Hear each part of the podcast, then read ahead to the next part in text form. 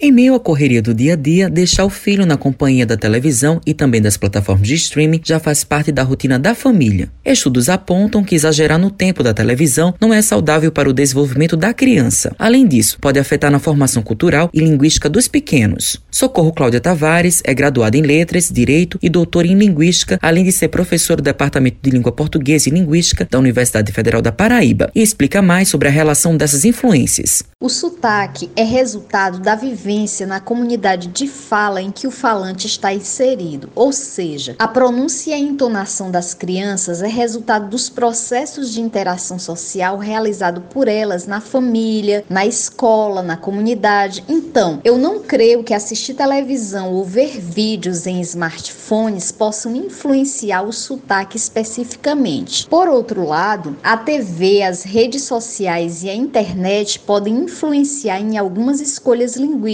como por exemplo, eu que lute, enunciado que está sendo muito utilizado hoje em dia, pode ser resultado desses usos nas redes sociais. Cada região se caracteriza por uma forma própria de pronunciar as palavras, então, nesse sentido, eu acredito que é possível observar diferenças de sotaque do interior para a capital. Araceli Marques é psicóloga clínica e pontua quais são as consequências das influências desses meios para as crianças. As consequências, além dessa desconexão com a família, isso implica numa questão emocional, da criança se sentir isolada, separada e negligenciada, também existe uma repercussão no desenvolvimento global da criança. Se a criança não interage, se a criança não é estimulada, quanto mais precoce, melhor essa estimulação, é mais importante, a criança ela vai sofrer consequências. Né, desse, desse atraso. Eu já vi na minha prática clínica crianças que tinham muito tempo na exposição e tinham todos os sintomas de um transtorno de desenvolvimento autista e assim a gente consegue estimular a tempo, porque foi muito cedo, muito precoce. Então,